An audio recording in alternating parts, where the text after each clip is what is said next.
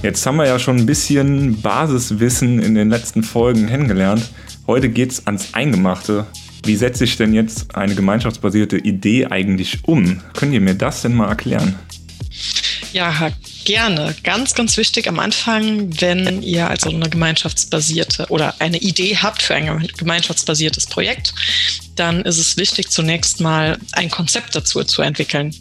Und zwar ist der Hintergrund davon, ihr müsst euch ja bewusst werden darüber, was denn, was ihr eigentlich wollt, also was eure Idee ist, was eure Vision dahinter ist, also wie ihr damit wirklich die Welt verändern wollt, aber auch natürlich über eure eigenen Bedürfnisse. Das ist so das Kernstück davon. Ihr müsst ja wissen, was, was sind, was sind eigentlich eure Bedürfnisse, denn beim gemeinschaftsbasierten Wirtschaften geht es ja ganz, ganz stark um die eigenen Bedürfnisse, sowohl finanziell als auch ähm, ja, sozial und in einem immateriellen Sinne.